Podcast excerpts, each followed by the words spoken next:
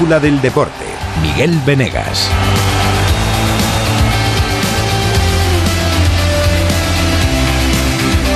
Buenas tardes, el deporte no tiene puente, no se ha ido de vacaciones este fin de semana, en un fin de semana que nos ha dejado nombres propios importantes, algunos históricos, ¿eh? como el de Armand de Duplantis, este sueco atleta de salto de altura que ha saltado este fin de semana 6 metros y 21 centímetros con su pértiga, una marca que hasta hace muy poquito parecía absolutamente sobrehumana y que este chico todavía muy joven eh, aspira a dejar pulverizada en los próximos eventos. Así se ha terminado el Mundial de Atletismo en Oregón, pero además este fin de semana Mars Verstappen ha ganado el Gran Premio de Francia de Fórmula 1 en una exhibición no suya sino de un español, Carlos Sainz, que ha hecho un carrerón, y Jonas Vindegar, el que ya sabíamos que iba a coronarse como campeón del Tour de Francia, y el danés lo ha conseguido, lo ha sellado este fin de semana con su paseo por los Campos Elíseos. Y además, este fin de semana hemos tenido clásico, el Madrid y el Barça han cruzado sus caminos en tierras estadounidenses, en Las Vegas ganó el Barça 0-1 con un gol de Rafinha, y después separaron otra vez sus caminos, uno hacia el este,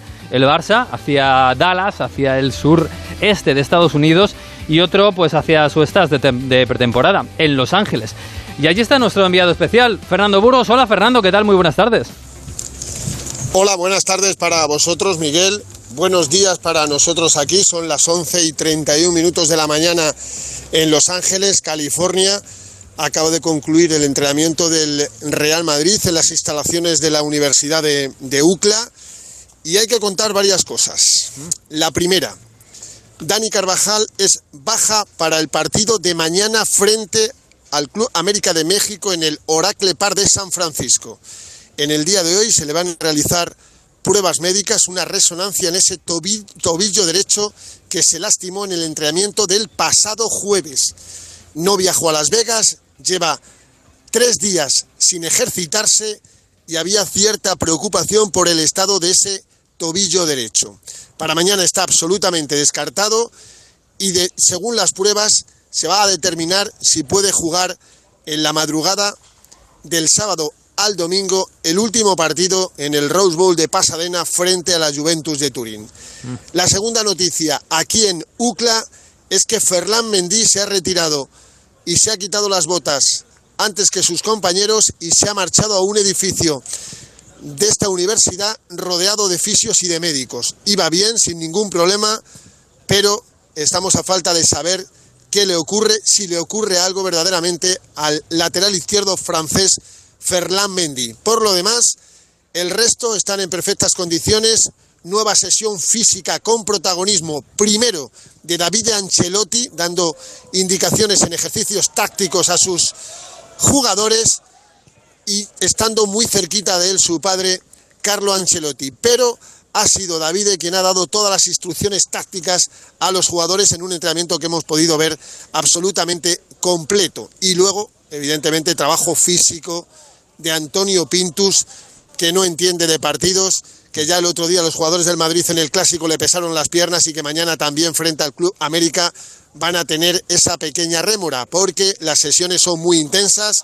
Esta mañana van a tener la, esta tarde, la tarde libre, no va a haber sesión porque la de hoy ha durado casi 90 minutos. Empiezan a salir jugadores por esta puerta firmando autógrafos. El primero es Jesús Vallejo, ahora vendrá el resto, pero en los medios oficiales del club ha hablado un Vinicius Junior que evidentemente tiene claro que todo esto está encaminado a un partido, al del 10 de agosto en Helsinki frente a la Intras, la Supercopa de Europa. Es clave ganar todos los títulos que puedas, especialmente si quieres ganar títulos como la Supercopa. Estamos preparando la temporada y el partido del día 10. Y vamos a ir con todas nuestras ganas para llevarnos el primer título de la temporada. Para ya tentar el primer título en la temporada. Algunos se han olvidado, sí, pero dentro de poco más de dos semanas va a jugar el primer título de la temporada del Real Madrid eh, contra la Eintracht en esa Supercopa. Eh, Burgos, yo no sé, esto es bueno, esto es fútbol, es un clásico. ¿Afecta algo el perder contra el Barça? No, no, no. El clásico Miguel no ha no afectado porque estaba claro que el Madrid estaba muy corto de preparación. Eh, las derrotas duelen evidentemente, pero si son en pretemporada, en el primer partido de pretemporada 1-0, con nadie lesionado, pues a ver, ¿qué quieres que te diga? Esto no dejan de ser fuegos de artificio. Hace tres años al Madrid le cayeron siete del Atlético de Madrid, 3-7 en New Jersey y luego el Madrid ganó la liga de la pandemia. a ver, que las conclusiones, los análisis justos y, exactos, pero evidentemente a ver, eh, estos partidos son, son, lo que son de pretemporada. Eh, lo de Mendy no es nada, Miguel, ya hemos recabado un poquito de información, es lo de siempre, la tibia. Eh, también Karim Benzema ha sufrido un golpe en el entrenamiento de, de hoy, un susto en la, en la tibia, bueno, un golpecito, pero se ha recuperado. También Rodrigo tenía, Rodrigo Gómez, problemas en las, en las ampollas. Bueno, pues eh, percances físicos muy habituales a estas alturas. Este es el decimoséptimo día de concentración del, del Real Madrid, el quinto aquí en, en Los Ángeles. Y para mañana eh, el viaje a las 11 de la mañana hasta San Francisco, donde nos espera una temperatura muy diferente a la de Las Vegas y también a la de Los Ángeles, porque hace fresquito, llueve. Bueno, pues el Madrid cumpliendo etapas. Mañana por el segundo partido, repito, pero con la preocupación en ese tobillo derecho, Miguel, de Dani Carvajal en el día de hoy resonancia magnética. Bueno, mañana alicientes, el partido va a ser va a ser de madrugada, lo vamos a contar aquí en Onda Cero, una edición especial del Radio Estadio, como ya hicimos con el clásico este eh, fin de semana, en un estadio, bueno, muy mítico de Estados Unidos, un estadio de béisbol de los Giants de San Francisco ahí eh, junto al mar, muy bonito escenario, supongo que lo pondrán bonito para el fútbol. Y, alicientes, más allá de ver otra vez a Rudiger, que no sé si jugará otra de la de izquierdo, a Chuamini, eh, vuelve Karim, ¿no? Que eso es, bueno, eh, son palabras mayores en el, en el Madrid. Por supuesto, va a jugar, lo adelantó Ancelotti, estás escuchando el ruido de fondo, pero ya van saliendo los jugadores de este campo, hay bastantes fans, em, bueno, apostados en los laterales, donde se van los futbolistas en esos carritos de, golf, eh, muchos gritos, muchos autógrafos, muchas, muchas fotos.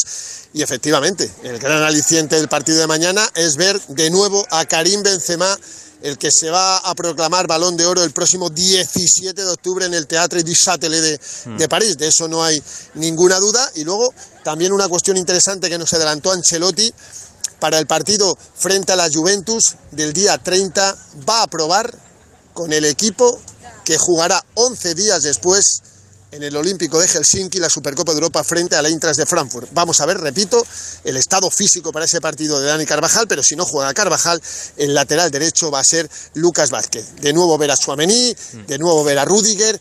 Vamos a ver la posición de Den Hazard que hoy ha ensayado en la banda izquierda. Yo creo que va a jugar Hazard en la banda izquierda y lo va a hacer junto a Benzema, no sé si la primera parte o la segunda, pero eso lo tengo claro y también tengo claro me da la impresión a mí de que Lunin va a ser el portero frente al Club América de México. Pues lo veremos y lo viviremos mañana. El partido es a las cuatro y media. Estaremos toda la madrugada aquí en Onda Cero contando fútbol. Ah, Burgos, eh, un abrazo y coge fresquito, que no está mal. No, no, no está mal. Una rebequita, un jersey, una camisa, pero hay que atrincherarse eh, en cuanto al vestido porque nos va a hacer frío en San Francisco. Hasta mañana, Miguel. Chao, chao, chao. San Francisco tiene su microclima. Calor hace en Dallas. Eh, suele hacerlo allí en, en Texas, donde ha aterrizado hoy el Fútbol Club Barcelona. Hola, José Agustín Gómez. ¿Qué tal? Muy buenas. Hola, muy buenas. No, no, aterrizó ayer. Aterrizó ayer. Hoy ha tenido, hoy va a jugar mañana, va a jugar mañana. Va a jugar mañana, eh, que también lo daremos, ¿no? Sí, sí, sí, sí. A partir de las dos y media va a jugar el, el, Barça contra la Juve. Hombre, después de jugar contra el Madrid, que no está nada mal, jugar contra la Juve son, son palabras muy serias, ¿eh? Otro de los grandes del fútbol eh, europeo y que en las últimas horas es noticia relacionada con el Fútbol Club Barcelona porque desde el portal Tuto, Juve se vincula eh, un interés entre, del conjunto transalpino por Memphis Depay, mm. uno de los delanteros que parece sobran en la plantilla de Xavi Hernández. Ahora mismo hay overbooking en la posición eh, ofensiva, mm, hay demasiados jugadores y el Barcelona vería bien la salida de un hombre como Memphis Depay con una ficha generosa y que podría dejar aparte de un dinero por el traspaso, recordemos que le queda solo una temporada de contrato, por ese hueco en la, en la masa salarial que el Barça necesita aligerar. Jugadores como eh, De Jong, como Titi, como eh, Memphis Depay, serían interesantes que dejaran eh, el club azulgrana. Y ya te digo, la Juventus ahora se interesa por Memphis Depay y veremos a ver hasta dónde llega ese interés y finalmente hay una oferta sobre la mesa para que convencer al jugador, que es el que tiene que al final decidir si quiere dejar o no el Barça con una temporada tan solo de contrato por delante. Bueno, pues ahora te pregunto por el mercado porque está muy caliente en el Barça, pero eh, bueno, resaca del clásico contra el Madrid, ganó, eso al Barça evidentemente le sabe siempre muy bien. Y Gaby, uno de los que ha hablado este fin de semana, pues habla de la ilusión que está generando este equipo. Sí, yo el primero que estoy ilusionado con, e, con este equipo y nada, la gente también tiene que estar ilusionada. Hemos hecho muy buenos fichajes y ayer ya, ya jugaron los fichajes y nada, muy bien. Y esperemos que, que sigamos así. Nada, que sean optimistas y que estén ilusionados al final con el equipo y nada, nosotros intentaremos dar lo máximo en cada partido para nuestra afición. Pues la afición del Barça lo que necesita es eso, ilusión. Eh, José Agustín, hablabas de las salidas, que es muy importante para el club, muchísimo, pero Xavi lo que espera es la llegada, y la llegada de un central, y la llegada de Cundé. Sí, el jugador francés es el objetivo prioritario de Xavi Hernández, un objetivo, fichaje estratégico, 23 años, un jugador con un potencial enorme, que ya es una realidad, que ya es un jugador importante en el fútbol eh, continental y Xavi lo quiere en la plantilla. Ha hablado en varias ocasiones con él, le gusta el proyecto al francés, eh, quiere venir al Fútbol Club Barcelona, pero la entidad azulgrana tiene que hacer algo imprescindible en este caso, hablar con el Sevilla. Están trabajando en la confección de esa oferta para que el equipo hispalense no tenga dudas. Y ahí es donde el Barcelona tiene que dar el siguiente paso y moverse rápido porque Xavi quiere tener lo más pronto posible a todas las piezas. ¿Qué pasará a partir de la llegada de Condé si finalmente lo hace? Pues parece que complicada se le pone la situación al Barça para traerse a Marcos Alonso y a Pilicueta, porque poca gracia le va a hacer al Chelsea que se le, se le escape un objetivo también prioritario para Tuchel como era Jules Koundé. Vamos a ver mm. cómo se desarrollan los acontecimientos. De todos modos, eh, mm, estamos activando palancas, de momento ninguna de las dos que se han activado eran para esto. Eh, no, no, no. Eh, de momento ya están para la labor que tenían que hacer para los, las operaciones que estaban abiertas. Un dato curioso, ha habido un youtuber, eh, Mancuner91, que ha tenido tiempo de capturar un pantallazo de la, teóricamente de la web del Barça, de la, de la botiga, en la que aparecen las camisetas de los jugadores y aparecía la de Cundé, sin dorsal, pero aparecía Cundé, que luego la han borrado. No sé si el Barça está corriendo demasiado con todo el tema del central francés o qué está sucediendo, ha sido un error o ha sido eh, algo, algo falso que, sea, que alguien ha creado para hacer la, la broma, pero eh, el tema Cundé mm. está, yo creo que viviendo sus últimos coletazos, para bien o para mal. Bueno, estas cosas se preparan y a lo mejor ha habido un chivatazo antes y alguien se ha precipitado, no lo sé, no lo sé. ¿Qué dicen en Sevilla, Carlos Hidalgo? ¿Qué tal? Muy buenas. ¿Qué tal? Buenas tardes. Pues el Sevilla prefiere que Cundé no juegue en España, pero si no termina de cerrar el acuerdo con el Chelsea y el Barcelona satisface sus pretensiones económicas, venderán sin problemas al francés al club azulgrana. De hecho, nos llegan informaciones desde Inglaterra que apuntan a que la última llamada telefónica de Xavi a Cundé y el hecho de que el Barça esté dispuesto a pagar más cantidad al contado que el Chelsea, que propone varios plazos, podría hacer que la entidad londinense se baje del tren y deje vía libre al Barcelona para firmar al central galo. La última oferta del Chelsea era de 52 millones fijos más variables, pero con unos plazos que no convencían al Sevilla. Veremos si el Barça convence a Monchi, porque al jugador lo tiene prácticamente convencido. Bueno, pues vamos a ver, porque el Chelsea parece que se ha salido de la puja. El Chelsea que ya no es de Abramovich y ya no tiene el dinero contantisonante. Eh, para mañana, dos y media, José Agustín, contra la Juve. Eh, va a hacer calor, ¿eh? 38 grados estoy viendo que hay ahora eh, en Dallas. Eh, bueno, dos y media de la madrugada lo vamos a contar aquí en Onda Cero. También esperamos un partidazo, ¿no? Sí, yo creo que ahora mismo Juventus-Barça es un partido atractivo. Además, curiosamente, son dos de los equipos que, junto con el Real Madrid que todavía siguen insistiendo en el tema de la Superliga. Y vamos a ver más acumulación de minutos por parte de los hombres eh, de Xavi Hernández. Vamos a ver cómo evoluciona la mejora de Lewandowski en cuanto a la adaptación a sus eh, compañeros. Vamos a ver de nuevo a Rafinha. Vamos a ver si viene de nuevo eh, un Xavi con un once más o menos mm, que puede ser bastante parecido a lo que arrancará el Campeonato Nacional de Liga respecto a lo que ya se vio frente al Real Madrid. Es decir, hay muchos alicientes para ver el partido de mañana a partir de las dos y media, sobre todo porque este Barça está generando ilusión y eso mm. hacía tiempo que no sucedía. Desde luego, pues lo contaremos en la mañana, a la madrugada del martes al miércoles a partir de las dos y media ese Barça Juve. Además, hay más equipos, por supuesto. El Atlético de Madrid, que está trabajando aquí en España, ya tiene a su lateral derecho, Hugo Condés. Buenas tardes. Hola, ¿qué tal, Miguel? Muy buenas. Sí, es eh, Nahuel Molina, el futbolista argentino de Udinese, por el que lleva suspirando el Cholo Simeone desde el mercado de invierno pasado. Ya hubo acuerdo con Udinese. El futbolista aterrizado esta tarde a primera hora en Madrid. Mañana por la mañana va a pasar reconocimiento médico y si todo es satisfactorio, firmará su contrato, incluso por la tarde a las 7, que va a volver el equipo al trabajo después de dos días y medio libres. Eh, va a estar con el resto de sus compañeros. Este era Nahuel Molina a su llegada al aeropuerto de Barajas esta tarde. Eh, estoy muy contento, eh, pero ahora esperar a, hacer la revisación médica para, para poder, poder ser nuevo jugador del Atlético, así que estoy muy feliz de México ni en la Juve, pero por fin vamos a poder ver de corto al Atlético de Madrid el mm. miércoles en el Burgo de Osma, en ese Memorial Jesús Gil a las 7 de la tarde, frente al Numancia. Es tradicional, es el primer partido siempre del Atlético de Madrid, que yo creo que, como venimos contando los últimos días, Miguel, yo creo que ha sido el, último equipo en primera división que se va a poner de corto, porque yo creo que han debutado todos menos el Atlético de Madrid. Pues sí, el Atlético trabaja mucho, mucho, mucho, mucho, pero el partido, también te digo que lo del Burgo de Osma va a ser, va a ser trabajo, ¿eh? que ahí también tiene que hacer calor.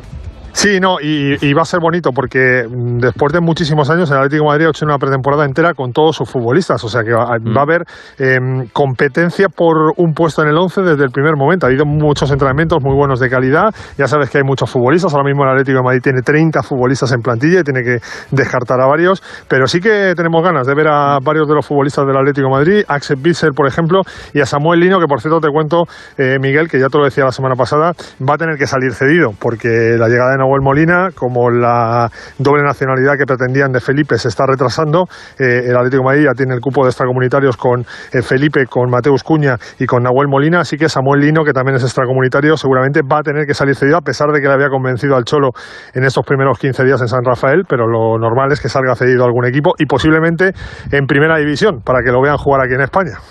Pues sí, se está puliendo ya el Atlético de Madrid, caliente, caliente está el fútbol español, quedan dos semanas y un poquito para que empiece la liga. Son y las 8 y 47 minutos, 7 y 47, nos queda un ratito para contar cosas. Dos cositas. La primera, estoy cansado de que me subas el precio constantemente. La segunda, yo me voy a la mutua. Vente a la mutua con cualquiera de tus seguros y te bajamos su precio, sea cual sea. Llama al 91 555 5555. 91 555 5555. Por esta y muchas cosas más, vente a la mutua. Condiciones en mutua.es. Entonces, ¿cómo os podéis anticipar exactamente? Pues mira. Todos los puntos de acceso a tu vivienda los protegemos con sensores avanzados. El caso es que nos avisan antes de que alguien entre. Y las cámaras de seguridad nos ayudan a saber qué está pasando. Y como son inteligentes, sabemos si es una persona o un gato, en fin, si hay un peligro real o no, para así enviarte ayuda cuanto antes si lo necesitas. Este verano protege tu hogar frente a robos y ocupaciones con la alarma de Securitas Direct. Llama ahora al 900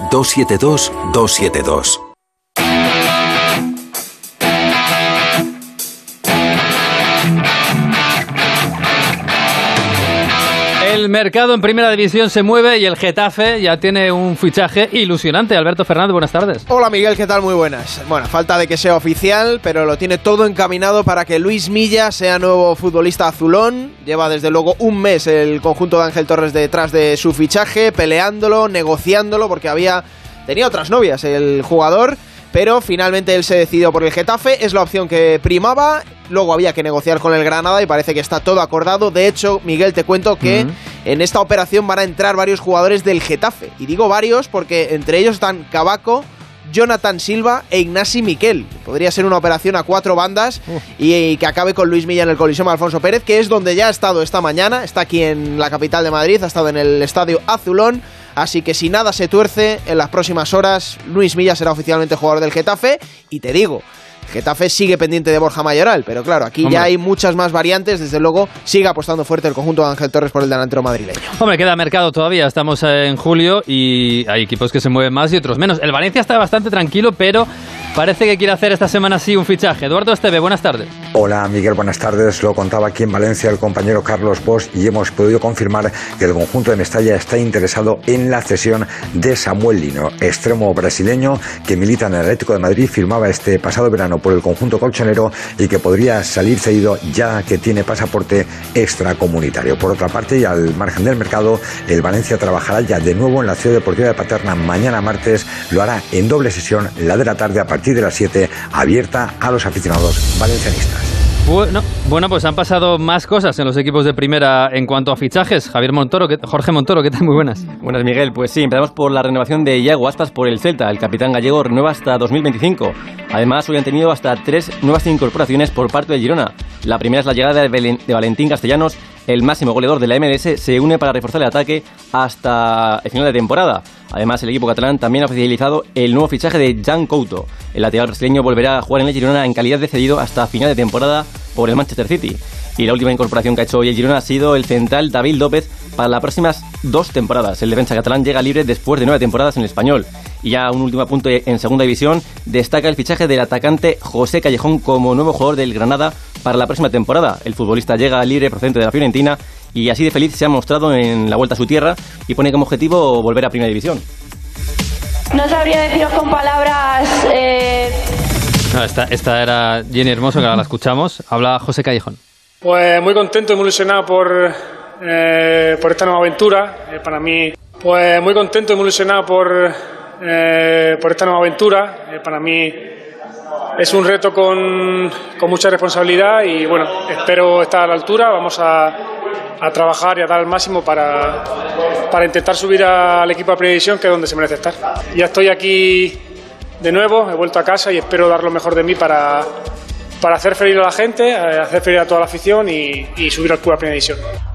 Bueno, pues José Callejón, un veterano que llega a su tierra. Eh, Alberto Fernández, eh, de fichajes internacionales, pues la cosa está candente, como suele pasar. Hay uno en el París, ¿no? Sí, eh, el PSG, que por cierto ha jugado hoy Miguel en esa gira japonesa, ha ganado 6-2 al Gamba Osaka. Han marcado Mbappé, Neymar y Messi. Y también ha marcado Pablo Sarabia, que ¿Otra vez? que ha vuelto. Marcó el otro día también en la victoria 1-2 y lo ha hecho de nuevo.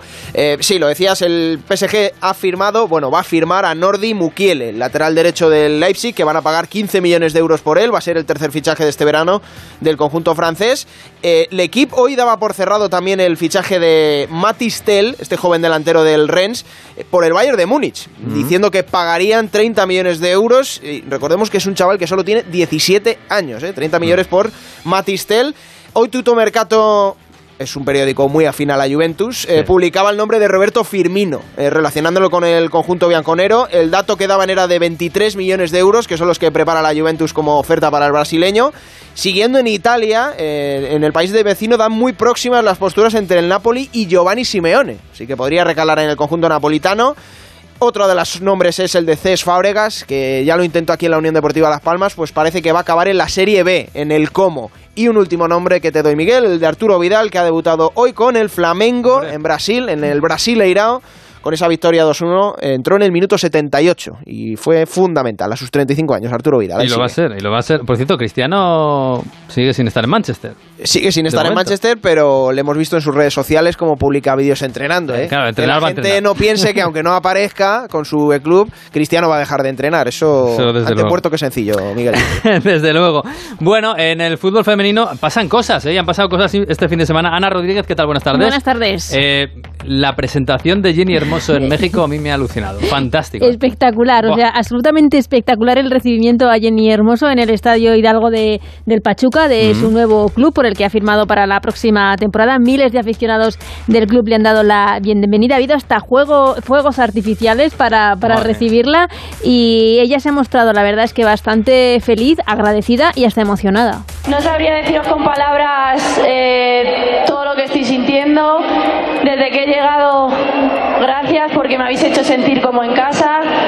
Eh, me siento Miguel que tras su fichaje por el Pachuca, Jenny Hermoso se convierte en la tercera futbolista mejor pagada del mundo, que no mm, está nada, no está nada mal. También aquí en el mercado nacional se mueve, se mueven las jugadoras. Marta Cardona ha pasado del Real Madrid, donde salió después de no ser renovada por una temporada en la que ha sufrido muchas lesiones, pasa al Atlético de Madrid con el objetivo de recuperar posiciones europeas para el conjunto rojiblanco y por otra parte tenemos las semifinales ya de la Eurocopa femenina que se está disputando en Inglaterra, semifinales igualadísimas, mañana a las 9 Inglaterra-Suecia, ligeramente favorita Inglaterra por eso de que es la anfitriona, el miércoles partidazo también a las 9 entre Francia y Alemania. Pues habrá que estar pendientes, sobre todo porque son partidazos espectaculares en nuestra España, pero el fútbol sigue. Nos quedan cinco minutos para contar lo que ha pasado este fin de semana fuera del fútbol. La brújula de Radio Estadio. Después de siglos en la penumbra, llegó alguien y todo se iluminó. Y no hablamos de Edison, sino de línea directa. Evoluciona y llévate una bajada de hasta 150 euros en tu seguro de coche. Y además un seguro a terceros con coberturas de un todo riesgo con franquicia. Nunca sabrás si tienes el mejor precio hasta que vengas directo a lineadirecta.com o llames al 917-700-700. El valor de ser directo. Consulta condiciones. Con BP te mereces más, sin más. Ahora puedes ganar uno de los mil repostajes de 40 euros que BP sortea cada día. Y si no te toca, ahorras igual. Hasta 40 céntimos por litro con mi BP. Válido en Península y Baleares. Incluye bonificación del gobierno. Condiciones en temerecesmasconbp.com.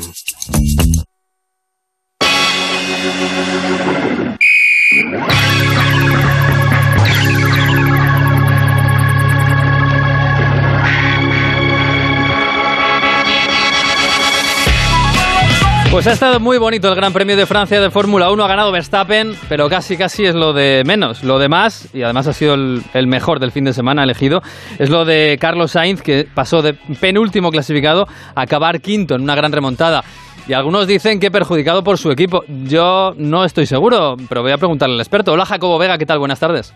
Hola, ¿qué tal, Miguel? Bueno, yo creo que no. Eh, Ferrari hizo lo que tenía que hacer, ¿no? Era mm. súper arriesgado hacerle hacer valga la redundancia, 37 vueltas con un juego de neumáticos medios. Eh, ningún piloto lo había hecho porque todos se habían quitado los juegos de medios en la vuelta 18. Era entrar en terreno muy, muy desconocido, muy arriesgado. Se podía haber enfrentado a un pinchazo. Y la verdad, que el poder haber conseguido esa tercera plaza estaba también muy lejos, incluso sin haber entrado, con lo cual yo creo que Ferrari, que otras veces estratégicamente sí se equivoca, en este caso ahí no, no se equivocó y bueno, quinto puesto para Carlos Sainz, que parece algo que, que no nos mm. sabe a mucho, ¿no? Después de haberle visto ganar hace más bien de muy poco tiempo, pero fue una, un quinto puesto muy trabajado, como dices tú, saliendo desde atrás, remontando, incluso eh, con una penalización que tuvo y una carrera fantástica de Carlos, y por eso fue elegido el mejor piloto del día, ¿no? Yo creo que está haciendo muy buenas actuaciones el madrileño, y mm. vamos a ver en Hungría, que ya no queda nada, porque es este próximo fin de semana, qué tal van a ir los Ferrari y a ver si se asoma el podio de nuevo. Pues a ver, gracias Jacobo, porque es verdad, Carlos Sainz ha hecho un carrerón para quedar quinto, y Fernando Alonso también, ¿eh? que ha acabado sexto, pero dadas las circunstancias, está francamente bien. Tour de Francia, ha ganado Vingegaard, que ya lo sabíamos la semana pasada, pero sobre todo, bueno, eh, es su gran año, ¿no? Por lo menos ahora mismo está en la cúspide del ciclismo mundial. Y yo quería ponerle una firma a esto, eh, a lo que ha sido el Tour de Francia de nuestro especialista Javier Barbero. Hola Javier, ¿qué tal? Muy buenas. Hola Miguel, ¿qué tal? Muy buenas. Pues eh, mira, yo creo que acabamos de asistir al mejor Tour de Francia de lo que llevamos del siglo XXI. Creo que por espectáculo, por calidad de los corredores, por calidad de la carrera, por todos los ataques que hemos visto, desfallecimientos, caídas, etcétera, yo creo que es el mejor tour en lo que llevamos del siglo XXI. Creo que la otra gran noticia para el ciclismo es que Tadej Pogacar, el gran dominador de este deporte a lo largo de las dos últimas temporadas, ha encontrado un rival generacional, porque Tadej Pogacar tiene 23 años y todo el futuro por delante, Jonas Vingegaard tiene 25 años, se antojaba que el ciclismo iba a ser un ordeno y bando de Tadej Pogacar, pero se ha encontrado con un ciclista descomunal como es eh, Jonas eh, Vingegaard. Y ojo, que nadie se piense que está todo dicho, porque somos muy tendentes a leer sobre todo lo sucedido en el Tour de Francia siempre con ritmo o, a medio plazo que nadie se piense que eh, Tadej Pogacar y Jonas Vingegaard va a ser el, binomio, el único binomio que vaya a dominar este deporte a lo largo de los últimos años. Mm. Ayer lo recordábamos, hace no demasiado tiempo llegaba un tal Egan Bernal, el colombiano, que se proclamaba como ganador más joven en la historia del Tour de Francia. Eh, parecía que Egan Bernal venía para marcar una época en este deporte, en el ciclismo, y finalmente ya hemos visto que diferentes eh, circunstancias han propiciado que Egan Bernal por ejemplo, haya tenido que ver este Tour de Francia desde casa como consecuencia de una grave caída. Así que em, hemos vivido un duelo espectacular, un duelo muy bonito, un duelo que se va a repetir, pero seguro que va a ser un duelo al que se van a añadir nuevos corredores en el futuro. Pues hablando de dominadores, este fin de semana también ha acabado el Mundial de Atletismo y con figuras súper importantes. Hablamos de Duplantis. Hola Pablo de la Fuente, ¿qué tal? Muy buenas. Así es, el atleta sueco ha dejado su nombre grabado en la historia, batiendo el récord del mundo de salto con pértiga al conseguir una marca de 6.21. Era su, su segundo intento sobre la altura y ya acumula cinco récords mundiales. Y además hemos tenido otras noticias del fin de semana. Juan Lucas, ¿qué tal? Buenas. Muy buenas, Miguel. Pues sí, pese a perder el domingo ante el italiano Lorenzo Musetti en la final del Open de Hamburgo, Carlos Alcaraz ha alcanzado el quinto puesto mundial, su posición más alta en el ranking del ATP. Y recordemos que el partido estuvo marcado por la polémica, ya que Musetti, en un gesto bastante antideportivo, mm. devolvió una pelota que había votado dos veces, lo que provocó un gran enfado en Alcaraz. Y luego en fútbol playa, español está de enhorabuena porque la selección masculina, tras imponerse a Estados Unidos y a Portugal, eh, ha el Mundial. Bueno, pues eh, hasta aquí el deporte. Volvemos a las once y media en el Radio Estadio Noche con Aitor Gómez y siguen con la brújula de Onda Cero.